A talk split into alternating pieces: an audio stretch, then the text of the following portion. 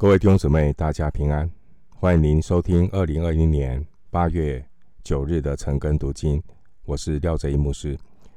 今天经文查考的内容是《四世纪》第三章一到三十一节。《四世纪》第三章一到三十一节。首先，我们来看第三章的一到四节。内容是耶和华给神选民的考验。一到四节，耶和华留下这几族，为要试验那不曾知道与迦南征战之事的以色列人，好叫以色列的后代又知道又学习未曾晓得的战事。所留下的就是非利士的五个首领和一切迦南人。西顿人，并住利巴嫩山的希未人，从巴力黑门山直到哈马口，留下这几族，我要试验以色列人，知道他们肯听从耶和华借摩西吩咐他们列祖的诫命不肯。经文第一节，耶和华留下这几族。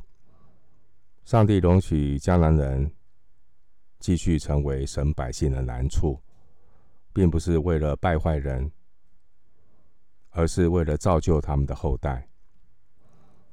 至少有三方面的学习：第一，透过迦南人所给的威胁，催逼神的百姓回转呼求神。参考经文《四世纪》二章二十到二十一节。第二个学习是借着外族来考验以色列人，让他们认识自己没有谨守圣约的软弱和不信。四世纪三章四节对照二章二十二节，上帝留下迦南人，要让以色列人学习征战，学习在征战中经历神。学习上帝做工的法则。其实，上帝也常常允许在我们生命中留下一些的难处和考验。正如使徒保罗说的：“有一根刺加在我肉体上，就是撒旦的猜疑要攻击我，免得我过于自高。”格林多后书十二章第七节。弟兄姊妹。当我们遭遇神在环境和生命中留给我们的难处，面对挑战的时候，那我们学习凡事谢恩。当我们有凡事谢恩的心，我们就能够看清楚，其实神透过这些难处所要量给我们的功课，目的是让我们的灵命可以成长。经文的第一节和第四节提到试验。试验原文的意思是测验、鉴定、证明。其实我们知道，神是无所不知的神，人心如何，神完全知道。耶和华神从起初就知道以色列百姓是悖逆的，是印着景象的。申命记。三十一章二十七节。因此呢，这些的试验其实是神为以色列百姓预备的考试，因为神不需要借着试验来知道人心，神是知道人心的，而是人需要借着试验来认识自己真实的光景。经文第二节提到。未曾晓得的战事，这并不是普通的战争。这未曾晓得的战事，是指约书亚时代耶和华为以色列人的征战。参考约书亚记第十章第十四节。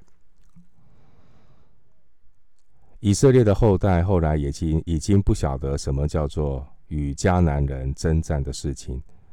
他们对征战是陌生的，甚至士师记二章十节说到，他们不知道耶和华也不知道耶和华为以色列人所行的事。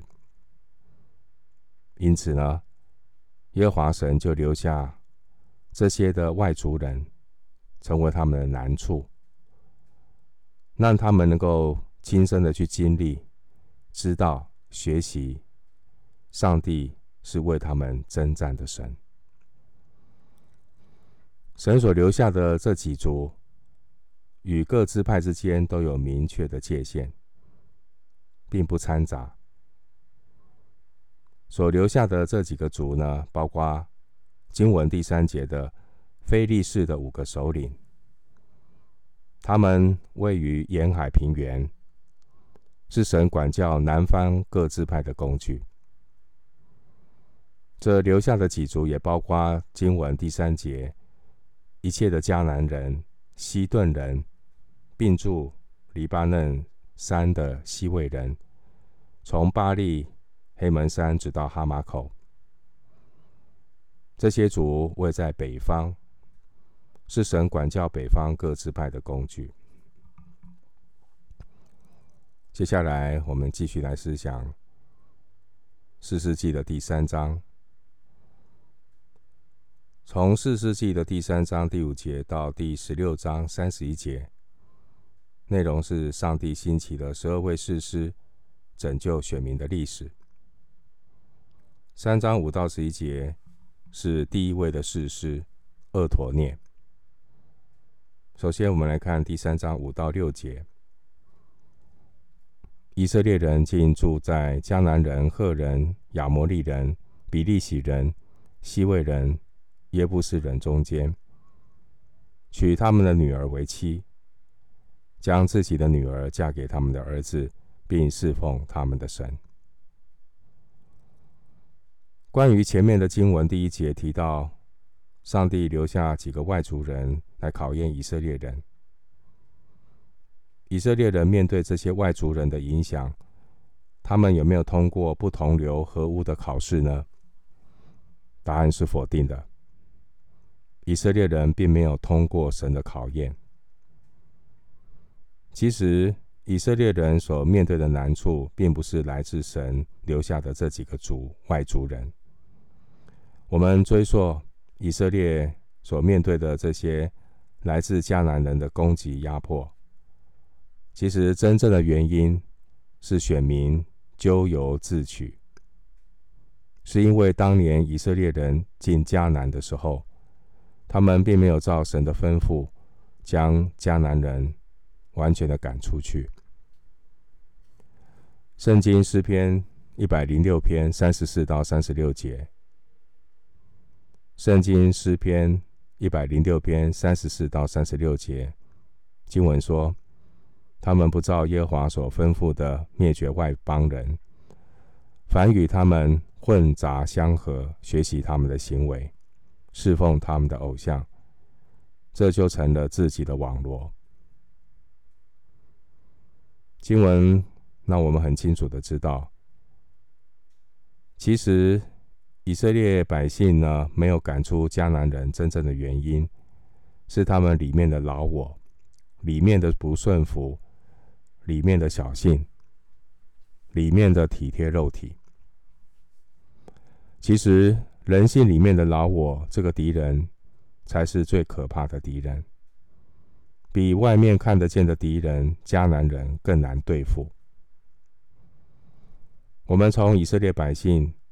贪图眼前的好处，留下迦南人做苦工。开始，四十七一章三十节，后来发展到经文第五节，与外族杂居，到经文第六节的与迦南人通婚，而最后的结果就是经文第七节，侍奉他们的神朱巴利和亚瑟拉。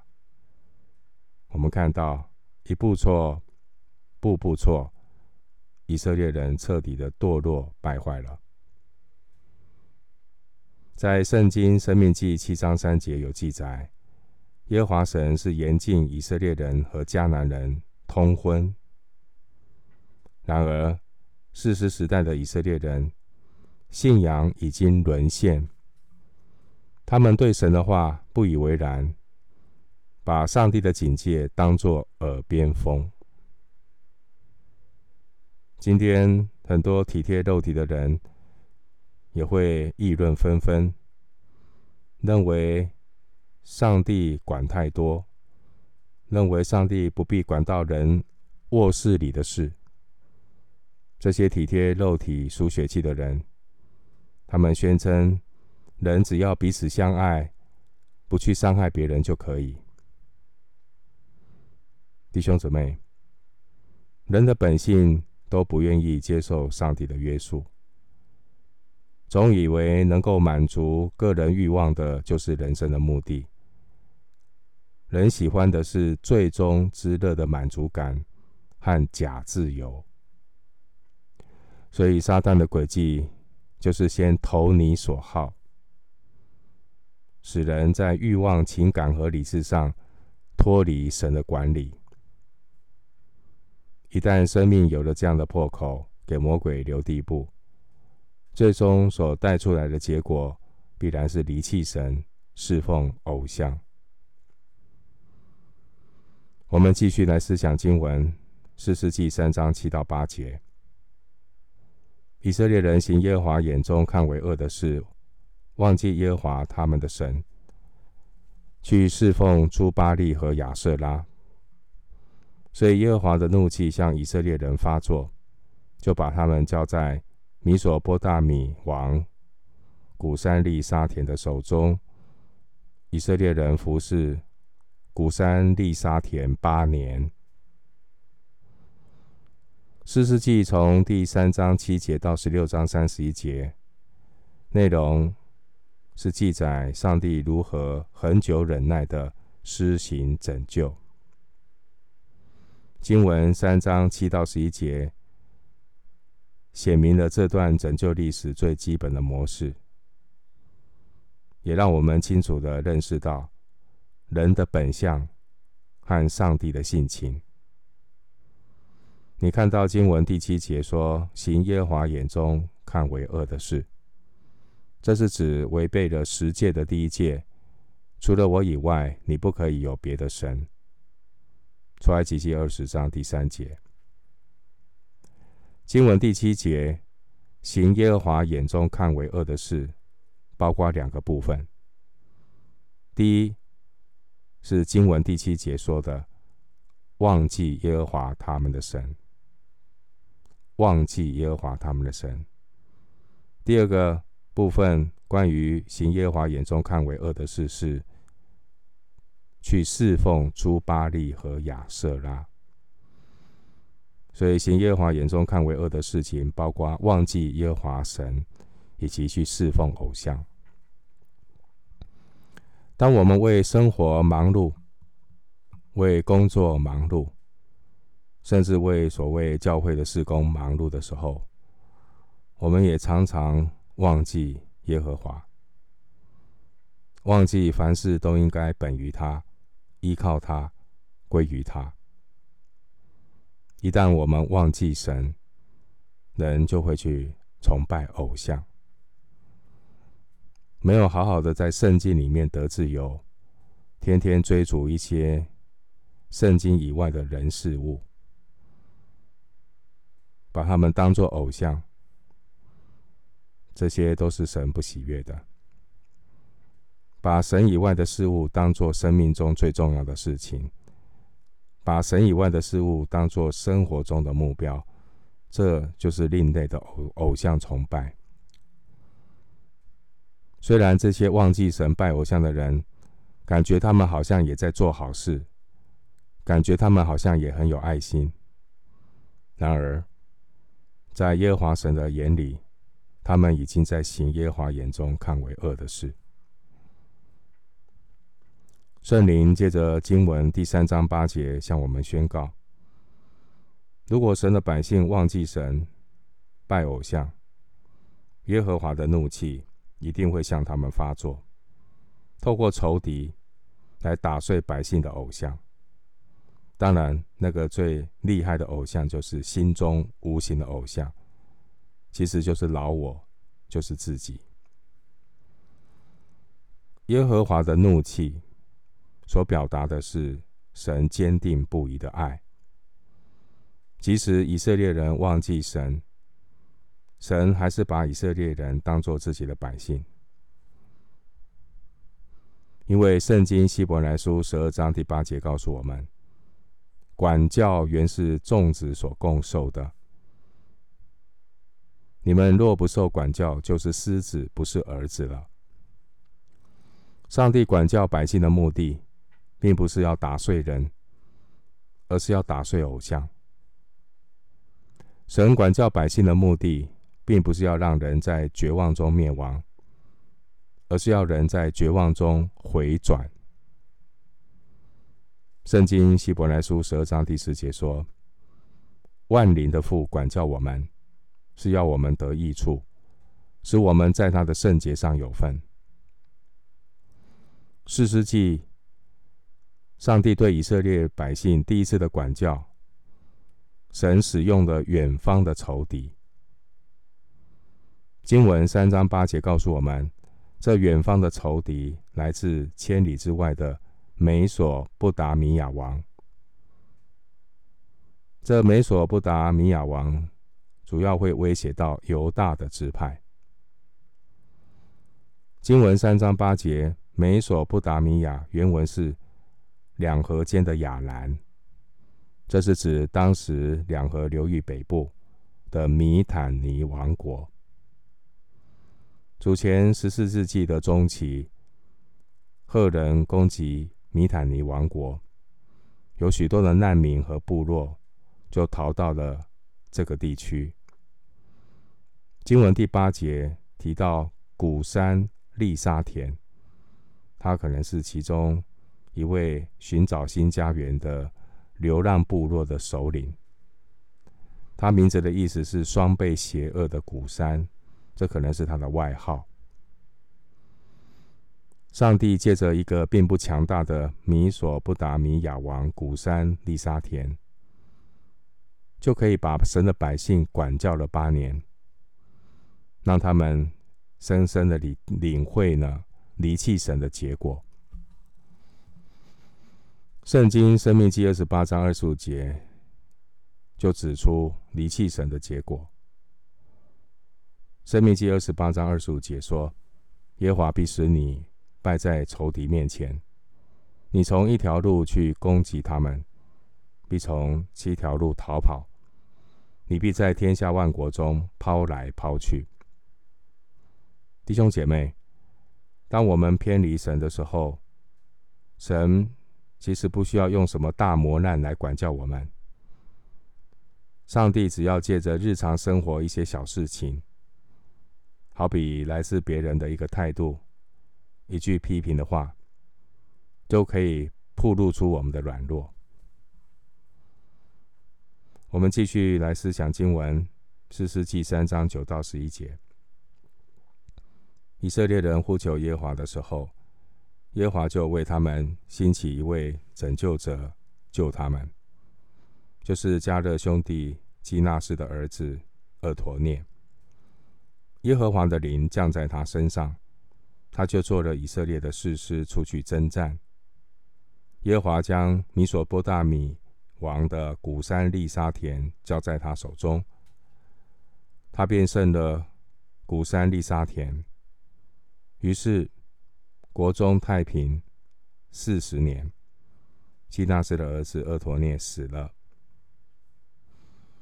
经文第九节还有十五节。有提到呼求，呼求原文的意思又是叫做哀求，哀求只是哀求，并没有悔改的意思。所以经文第九节，以色列人呼求耶和华，是因为他们走投无路，很痛苦，并不是因为悔改。即便如此呢，经文第九节。神仍然兴起一位拯救者救他们。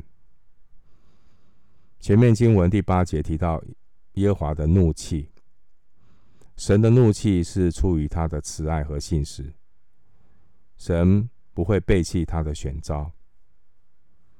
人一旦在歧路上走投无路的时候，神就主动把人挽回。经文三章二节提到，当以色列的后代他们不肯顺服神的时候，神就从上一代的以色列人选召经历过那些过约旦河进迦南地的这些上一代的人，成为拯救者，成为士师，而俄陀聂就是其中一位。经文第九节的“俄陀聂”这个名字，意思是神的狮子。他是犹大支派迦勒的侄子，也是他的女婿。参考四世纪一章十三节。俄陀聂做世师的时候，可能已经有七十多岁了。年纪不是问题，重点是他的态度。四世纪所记载的士师，其实每个人都有他的软弱和不足的地方。当然，神就使用这样的软弱的人，神用他的灵充满他们，让他们成为拯救者。同时，借着这些的士师，也让我们看见人。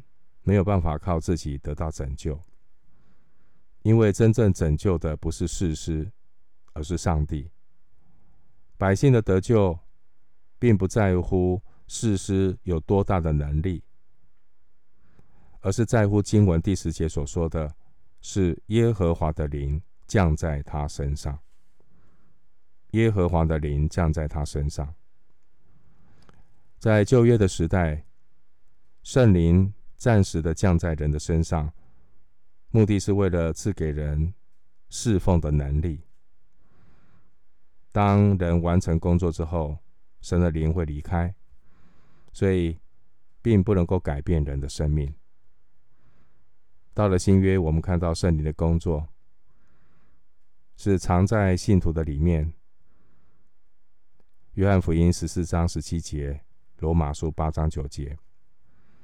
圣灵不单是给我们侍奉的能力，也要改变我们的生命，使我们心意更新而变化。回到士师记，经文三章八节，神把百姓交在美索不达米王的手中，交在他的手中。这个交在原文是卖给，给他卖出去。所以卖的意思就是说，主权在我身上，在神身上。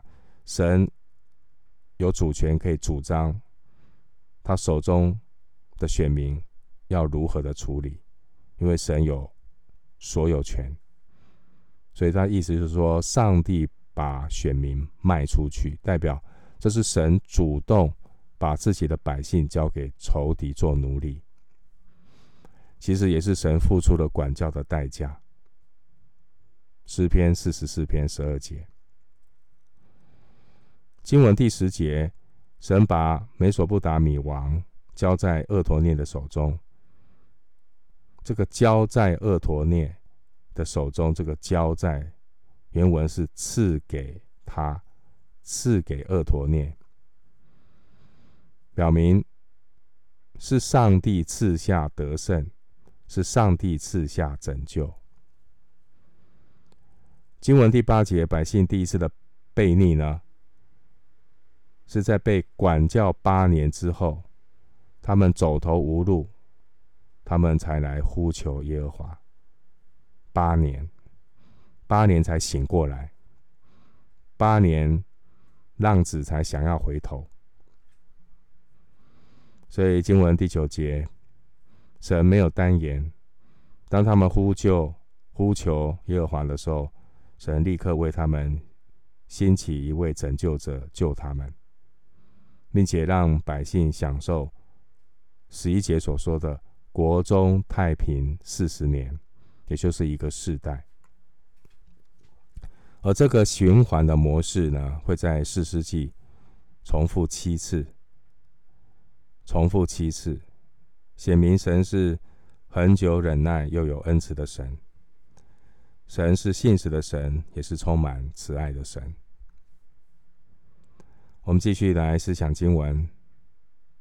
接下来，四世纪三章十二到三十节，是提到四世纪的第二位士师以护。首先，我们先来看第三章十二到十四节。以色列人又行耶华眼中看为恶的事，耶华就使摩押王伊基伦强盛，攻击以色列人。伊基伦招聚亚扪人和亚玛利人去攻打以色列人，占据中数城。于是以色列人服侍摩押王伊基伦十八年。经文十二节，当过了一个世代之后，以色列人故态复门，又行耶和华眼中看为恶的事。原来一个人的生命如果没有真正的改变，凭着肉体是没有办法脱离这种堕落的取向。解决了眼前的麻烦，治标不治本，还会出现新的难处。上帝对百姓第二次的管教，神使用了近处的亲戚做他们的仇敌。这些的仇敌是经文第十二节说的约旦河东的摩押王伊基伦。以及经文十三节的亚门人和亚玛利人，他们威胁到便雅敏和以法莲支派。圣经创世记十九章三十七到三十八节记载，摩押人和亚门人是罗德的女儿乱伦所生的后代。另外，圣经创世记三十六章十六节告诉我们。这亚玛利人是以扫的后代，因此无论是摩押人、亚扪人，或是亚玛利人，他们都是以色列人的亲戚。经文十四节告诉我们：人如果不肯服侍神，神就任凭选民去服侍摩押王。经文十七节形容这个摩押王伊基伦，他是一个大胖子。经文十二节告诉我们，当人不肯顺服神的时候，里面的肉体必然会强盛起来，会来压制我们属灵的生命。因此，只有我们专心顺服神，我们才能够带出。约翰福音三章三十节的生命，主必兴旺，我必衰微。经文十三节的中数城指的是耶利哥城。过去约书亚带领百姓从摩押平原过约旦河，攻取耶利哥，进入应许之地。但现在呢，摩押王伊基伦。他也是从摩押平原过约旦河，攻取耶利哥，让百姓在应许之地不得安息十八年。真正的原因是失去了神的同在，失去神的同在，也就失去了征战的能力。灵性这个状态，以色列人过去怎么样的靠主得胜？然而，当他们一旦离弃神的时候，他们一样也会被肉体辖制，过失败的生活。继续，我们回到经文，四世纪三章十五节：以色列人呼求耶和华的时候，耶和华就为他们兴起一位拯救者，就是便雅悯人基拉的儿子以户，他是左手便利的。以色列人托他送礼物给摩押王伊基伦。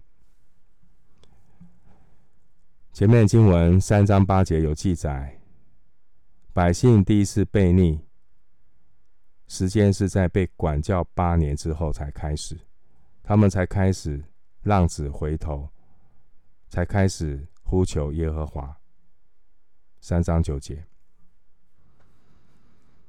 而后来经文十四节记载百姓的第二次悖逆，是等的十八年之后，十八年走投无路的时候，他们才呼求耶和华。当他们呼求耶和华的时候，神没有单言。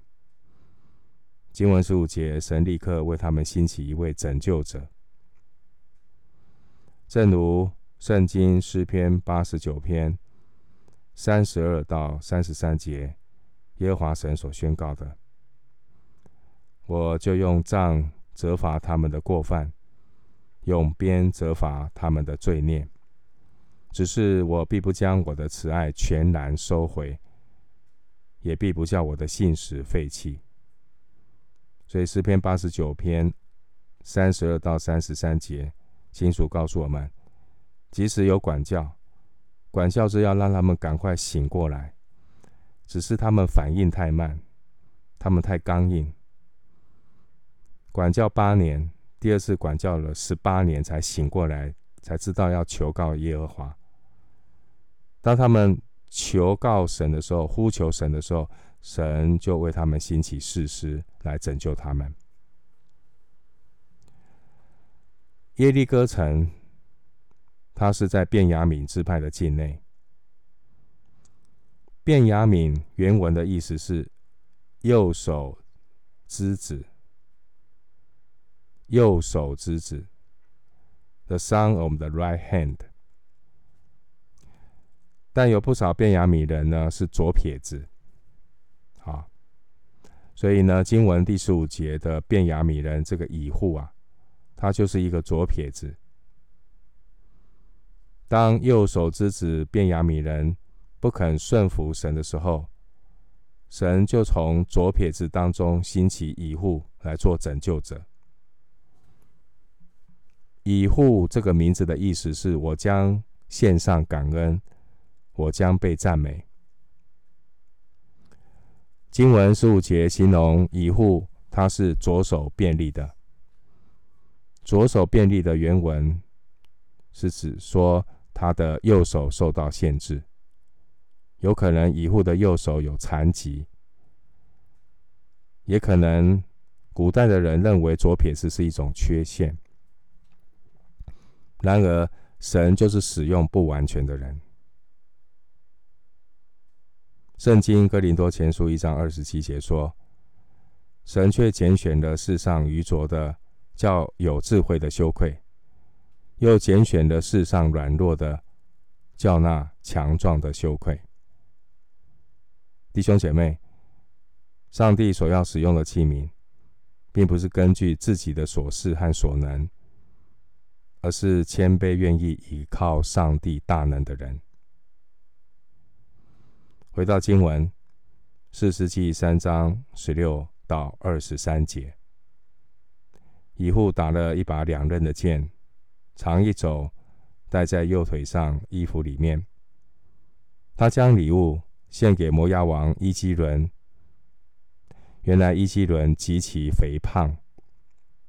以户献完礼物，便将抬礼物的人打发走了，自己却从靠近吉甲凿石之地回来，说：“王啊，我有一件机密事奏告你。”王说。回避吧。于是左右势力的人都退去了。一户来到王面前，王独自一人坐在梁楼上。一户说：“我奉神的命报告你一件事。”王就从座位上站起来，一户便伸左手，从右腿上拔出剑来，刺入王的肚腹，连剑把都刺进去了。剑被肥肉夹住，他并没有从王的肚腹拔出来，且穿通了后身。一户就出到游廊，将楼门尽都关锁。经文十六节，我们看到一户是个左撇子，所以他把兵器藏在右腿。这样就不容易被搜身的卫士发现。经文十六节的一肘，原文和一般的一肘不同。这个地方的一肘在圣经中只出现这一次，可能是比标准的一肘要短一点。经文十六节提到两刃的剑，这是一种特殊的兵器，在旧约中也只有在这边提到。因为当时候最普遍的兵器是刀，刀只能劈，只能砍，而两刃的剑呢，却可以用来刺穿、刺透。经文十七节的伊矶伦，这个名字的意思是像小牛一般，正好符合摩押王他肥胖的体型。一个不顺服神的人。属灵生命也都会有摩押这样极其肥胖的大肉体在辖制这样的人。经文十九节，凿石之地，原文是偶像。在圣经约书亚记四章二十节，曾经提到吉甲。吉甲这个地方本来是约书亚历史纪念。他们过约旦河神迹的地方，而我们根据经文十九节的推论，摩押人也可能在吉甲这里立起了偶像，作为被他们占领耶利哥和以色列之间的这个地标。经文的二十节提到梁楼，这梁楼是建在屋顶，有许多的窗户。可以透风的房间。经文二十二节提到且穿通的后身，这可以翻译以至于粪便从体内流出来，所以就臭味四溢。因此呢，经文二十四节，王的仆人以为王是在楼上大解，而经文十四节。圣灵展示的幽默和生动的一个画面。这些背离神的以色列人服侍摩押王十八年，使他变得如同经文十七节所描述的极其肥胖。你看这些选民把这个服侍的摩押王服侍到变成一个大胖子，还让这个摩押王啊。坐在舒适的梁楼上，然后以色列人是苦不堪言。因此呢，他们苦不堪言，呼求神。现在经文十五节，上帝差遣一个右手受到限制的残疾人，用了一柄一把两刃的剑，证明一件事情。神的百姓如果不肯服侍自己的神，他们就会去服侍一个散发臭味的大胖子。我们需要神的话帮助我们看到自己。圣经希伯来书四章十二节，神的道是活泼的，是有功效的，比一切两刃的剑更快，甚至魂与灵、骨节与骨髓都能刺入。破开，连心中的思念和主意都能辨明。圣经比一切两刃的剑更快，能够暴露出我们所服侍的肉体，能够暴露出我们里面污秽的光景，就像以户的那一把两刃的剑。我们最后继续来看士师记的三章二十四到三十节。一户出来之后，王的仆人到了，看见楼门关锁，就说：“他必是在楼上大解。”他们等烦了，见人不开楼门，就拿钥匙开了。不料他们的主人已死，倒在地上。他们耽延的时候，一户就逃跑了，经过凿石之地，逃到西伊拉。到了，就在以法莲山地吹角。以色列人随着他下了山地，他在前头引路，对他们说：“你们随我来，因为耶和华已经把你们的仇敌摩押人交在你们手中。”于是他们跟着他下去，把守约旦河的渡口，不容约摩押人一人过去。那时击杀的摩押人约有一万，都是。强壮的勇士，没有一人逃脱。这样，摩押就被以色列人制服了。国中太平八十年。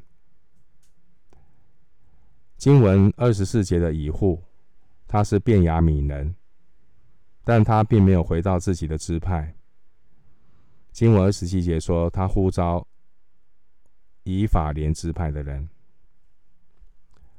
经文二十八节，把守约旦河的渡口，这是指耶利哥东面的渡口。一方面可以阻止约旦河东的敌人过来攻击，也可以阻止约旦河西的摩押人逃跑。在圣经四世纪二章十九节记载，百姓第二次悖逆上帝。他们越来越顽梗，顽梗到必须要十八年才浪子回头。十八年，他们才走投无路的呼求耶和华。圣经出埃及记三十二章第九节告诉我们：神知道以色列人是印着景象的百姓，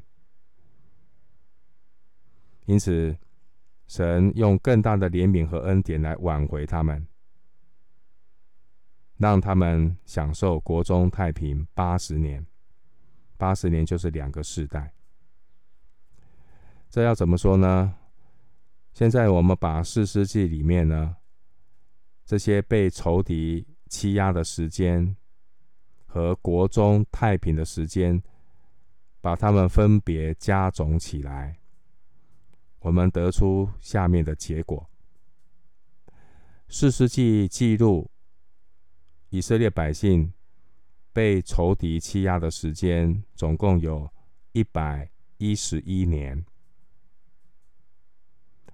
另外，四世纪记录以色列百姓蒙神保守、国中太平的时间有两百年。国中太平的时间。大过被仇敌欺压的时间。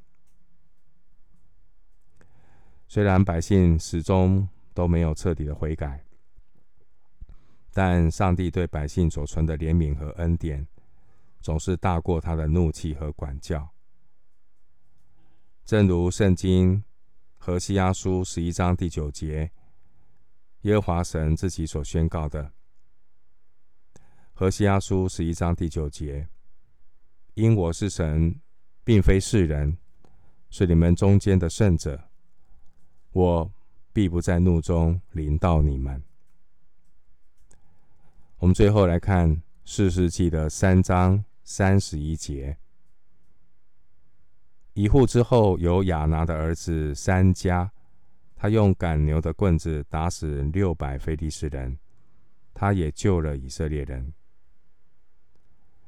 经文三十一节，这个赶牛的棍子，这个棍子大约多多长呢？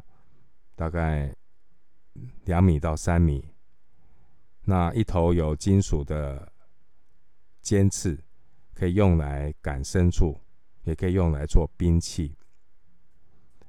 经文三十一节的三家，这并不是希伯来的名字。三家的意思是剑。三家可能是一位士师。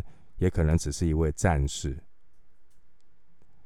经文三十一节的亚拿，她是迦南的女战神，她是巴力的妻子亚纳特。所以呢，经文三十一节这个亚拿的儿子可以理解为是一个像亚拿的人。上帝其实不需要我们太多去了解这个三家的身份，我们只需要知道。他是神所兴起来拯救以色列百姓的一个神的器皿。所以经文三十一节说，他也救了以色列人。上帝可以使用不同的人成为他手中的工具。上帝可以使用不可一世的亚述帝国作为他怒气的棍。